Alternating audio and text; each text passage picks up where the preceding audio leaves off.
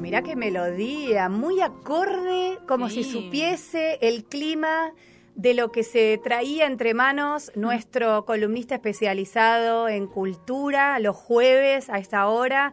Lo recibimos así en esta en este tono Intimista, de- ¿no? de- ¿eh? Intimista, digo. Intimista, claro, mirá la palabra que te mandó tal cual, en este tono intimista. Todo lo que tuve que pensar. Estuvo toda la mañana pensando. Al señor Carlos Marcelo Rodríguez, muy buen día, Carlitos, más conocido como Carlitos. ¿Cómo andamos? ¿Qué hacen Laura, Lucre? ¿Cómo están ustedes? Gracias por la bienvenida, por la presentación. Y lo que está sonando ahí es una fantasía de Schubert. Arrancamos con, con- hoy tenemos música culta, ¿viste? Pero ay. el inicio. Ay, pero la cultura culta, ¿y qué será la cultura culta, no? ¿Qué es la cultura culta? Pero está bien, tiene que ver con... Sí, es, es con- música sí. culta, la música que, o sea, lo- es, es como una mm, eufemismo, en vez de música clásica, Claro. hablas de música culta. Claro, sí, sí, que se ha puesto bastante en debate ese término, ¿no? También, Sí. pero no es motivo de la columna de hoy, no lo vamos a debatir hoy, lo dejamos para otra. Pero yo lo anoto, yo cada cosa que vamos hablando la, la- las voy anotando y después eh, Lo sabemos. idea Sí. pintando. Lo Eh, sabemos. Elegimos a Schubert ahí porque forma parte de la banda de sonido de uno de los dos de las dos temáticas principales de la columna de hoy. Forma parte de la banda de sonido de Drunk, de otra ronda de, de una peli de la que vamos a hablar. Y vaya, sí, ha traído mucha cola en redes sociales el anuncio de lo que vas a hablar hoy, porque así como yo, que ya la vi a la peli, hay muchas personas en la audiencia de Tarea Fina que la han visto y están esperando escucharte, a ver si Carlitos vio y sintió lo mismo que quienes la vimos. Así que el aire es tuyo, Carlos, adelante. Ahí va, arra- arrancamos antes por, por otras latitudes. Y, la- y una consulta y una pregunta que, que me vengo haciendo hace ya bastante tiempo y es saber si se puede querer a un artista con el mismo amor que a un padre. El, día que, me enteré de la partida de Lyle Mays, se me hizo un, un hueco en el pecho del tamaño de un ventiluz de dimensiones considerables. El, el piano exuberante de Lyle me acompaña desde que oí por primera vez al Pat Metheny Group. El disco era Still Life Talking y en su portada había uno de esos eh, típicos collages de fotos en el que siempre me llamó la atención una collita como fuera de foco y el movimiento.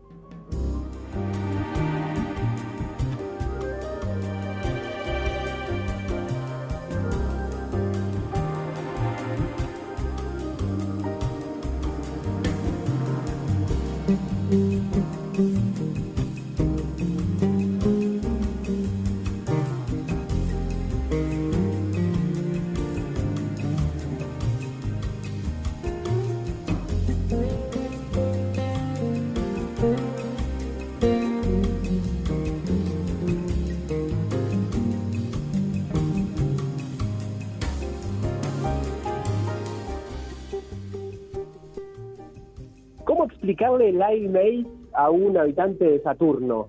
¿Sería necesario? Si hasta lo debe intuir por vuelo y cercanía cósmica. ¿Conocerán Teiko, Flink, Street Dreams?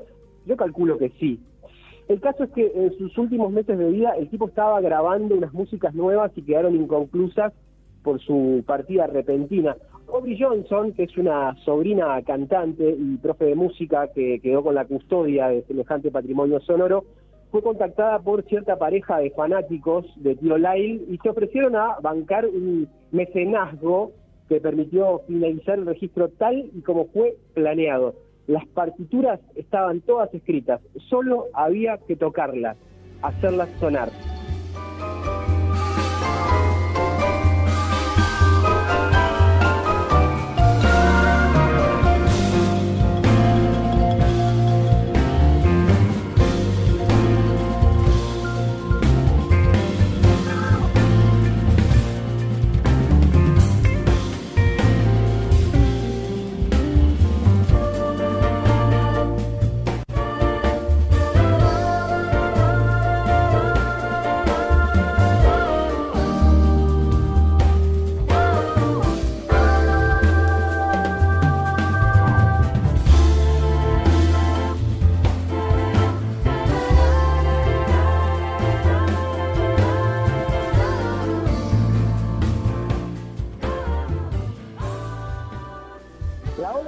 En que es esto que estamos oyendo, se llama Everhard y es una sinfonía contemporánea de 13 minutos y pico que va del jazz modal a cierta fusión orquestada con arreglos vocales que interpretan la ya citada Aubrey Johnson junto a Rosana y Gary Ecker, Bob Shepard, el saxo tenor y todo tipo de flautas. Está Alex Acuña en percusión, está Steve Rodby en contrabajo, eterno colaborador, integrante además del Pat Metheny Group, además de un descomunal Bill Frisell que aporta guitarras que van tramándolo todo a la par del piano, sumados a una decena de artistas que aportan lo suyo para eh, que la composición sea un auténtico mensaje del futuro.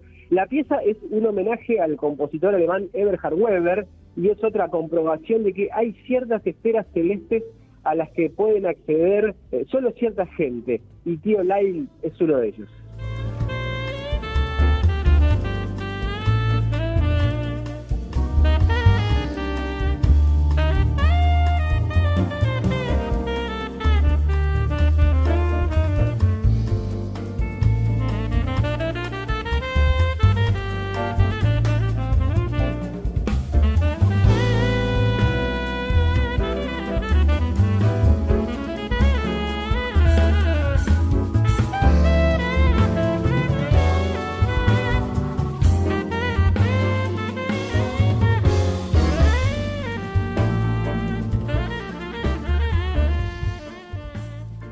Quiero hablar en esta mañana también eh, desde un lugar cero Wikipedia de Otra Ronda. Es una película danesa impresionante, protagonizada por Matt Mikkelsen, un actor impecable que todo lo que toca lo, lo transforma en oro. En este caso la trama va por el lado de cuatro profes de secundaria que se meten en un experimento sociológico en el que cada uno de ellos deberá mantener cierta tasa de alcohol en su cuerpo todos los días tomando cada día para alegrar a un amigo deprimido y demostrar de esa manera que con alcohol todo puede ser un poquito mejor.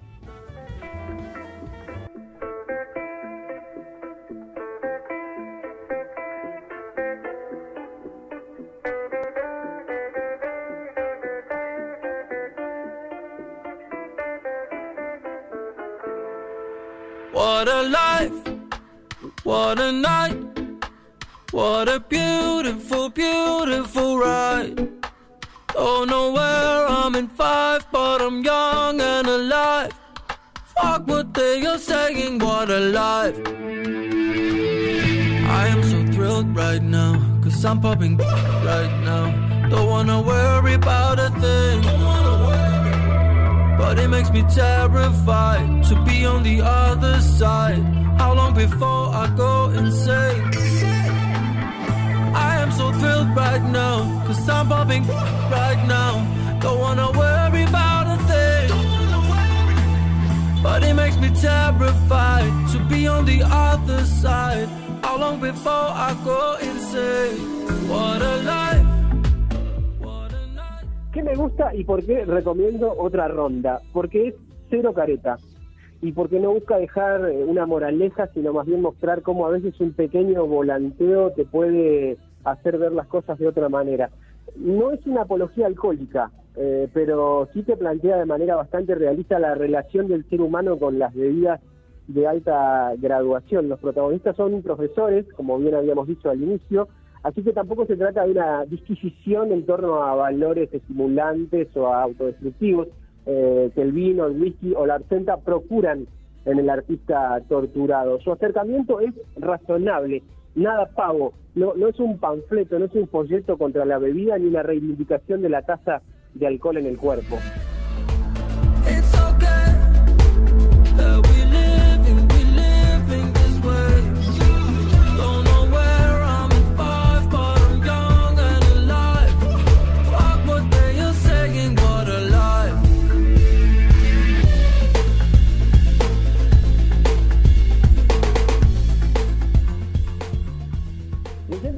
Por ahí sobre la peli me topé con una crónica de alguien a quien tenemos ya incorporada en la órbita de estos episodios. La tenemos, como siempre, compartiendo en el, en el patio de la columna. Leila Guerriero, y en este caso escribió para Cadena Ser de España, algo que se llama Los Finales. Eh, y ahí dice cosas como que los finales son importantes y, y sospecho que los realmente buenos se escriben en trance. Hace poco, dice Gloria, vi una película danesa. El título se tradujo como Otra Ronda, pero la traducción literal sería Borracho. Su director, Thomas Wittenberg, es el mismo de La Celebración. El protagonista, Matt Mikkelsen, un actor más grande que la vida. La película es menor.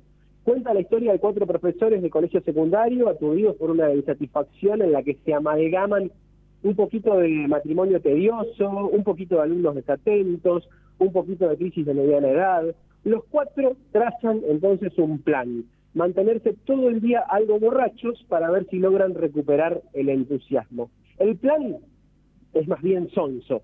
A la película le falta descaro, pero tiene un final portentoso, dice Guerriero. Los amigos beben y bailan en un muelle rodeados de alumnos que acaban de egresar, mientras suena una versión jubilosa de What a Life de Scarlet Pleasure, es lo que está sonando allí. Y Matt Mikkelsen, después de beber un par de tragos, empieza a danzar como si volara, fluido, atolondrado, encarnando una felicidad delirante e insana, pura, sin futuro, aniquiladora.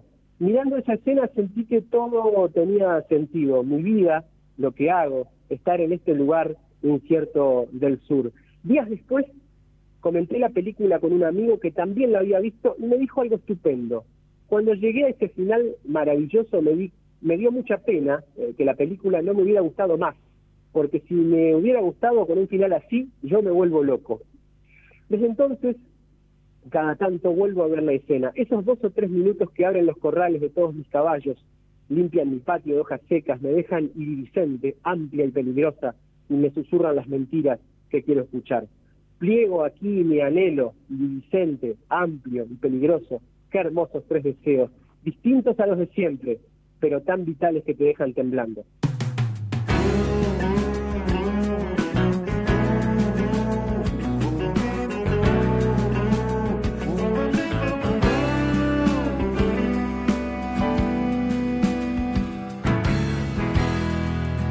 Fue cuando se vio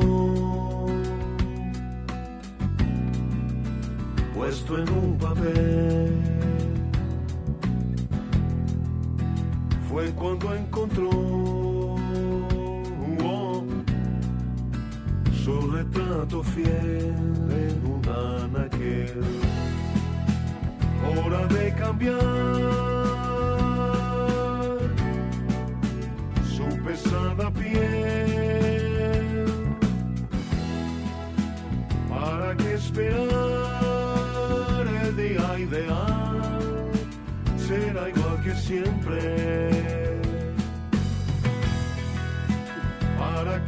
qué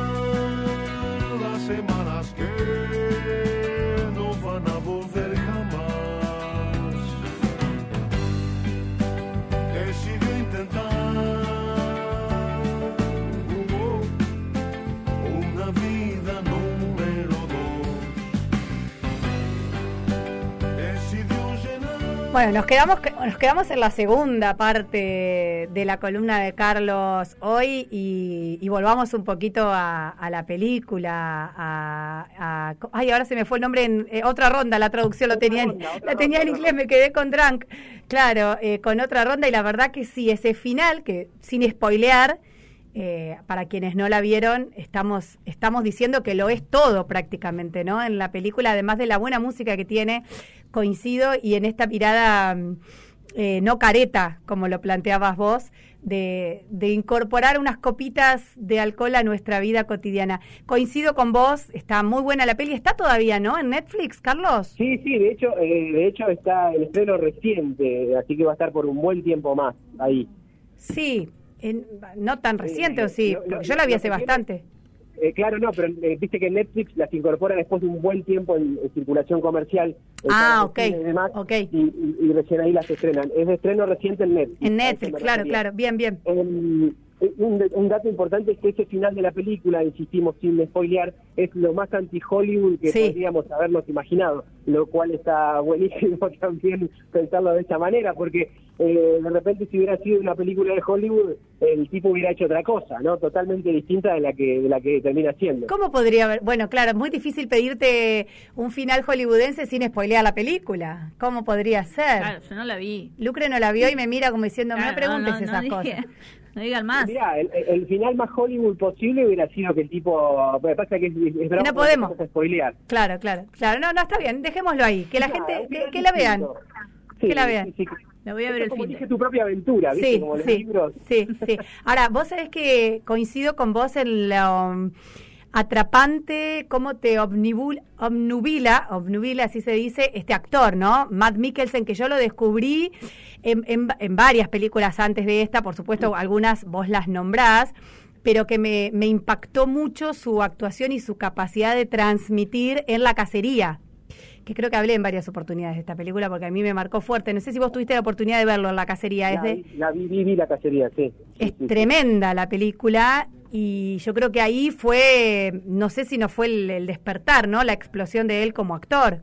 Bueno, es un actor muy físico, ¿no? Que dice Sí. mucho desde, desde el cuerpo, más allá de las expresiones, tiene una cara muy particular. Sí. Eh, yo lo amé en Hannibal, por ejemplo. También. En la, en la serie es tremendo también lo que el tipo hace. Eh, la verdad que es un actor al que hay que hay que seguir. Todo lo que toca es, es medio Rey Midas, ¿viste? Todo Sí. lo que toca lo, lo convierte en oro. Bueno, excelente recomendación. Entonces, acá Lucre ya la anotó. Sí, Otra la ronda. cacería tampoco la vi, la voy no a la vi, no sé si está en Netflix, la cacería o en alguna plataforma, no lo sé, la vi hace años cuando salió. Mira, eh, claro, y estaba en Netflix hasta hace Estuvo. un par de años, yo la vi por ahí, de hecho. Ah. Claro. Eh, Búscala. no sé si actualmente. Pero para que se den una idea de la versatilidad de este actor, o sea, te puede hacer una película como esta, chiquita, intimista, de cine prácticamente independiente, y te puede hacer también de un villano de James Bond. Claro. Porque ha trabajado también, eh, hizo ese rol en un par de, de películas anteriores de Bond. Le Chifré, algo así, Le Chifre, ¿cómo se llamaba el villano de...?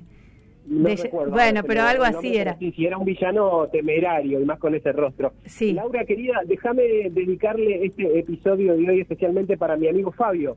Adelante. A Fabio entonces. qué. ¿Por qué? A ver. sí, con, con Ah, nos fuimos de viaje en su momento a ver a Cabrera al Carnegie Hall. Sí. Eh, y bueno, eh, ha, ha- ha encarado un, un nuevo viaje en estos últimos tiempos, así que acompaño ese viaje desde el centro del corazón. Bueno, muy bien. Entonces, eh, dedicado especialmente al amigo de Carlitos, Fabio, esta columna de hoy con otra ronda como una de las recomendaciones centrales y la anotamos acá para el fin de yo capaz que la veo de vuelta, me quedé medio manija después de escucharte, Carlitos. Así que Véala, véala. ahí vamos. Un abrazo enorme y nos estamos reencontrando el jueves que viene, ¿eh? Y hoy más que nunca, chicas, salud. Salud, así es, efectivamente. Salud. Abrazo, querido Carlos. Nunca más volvió va complir infames.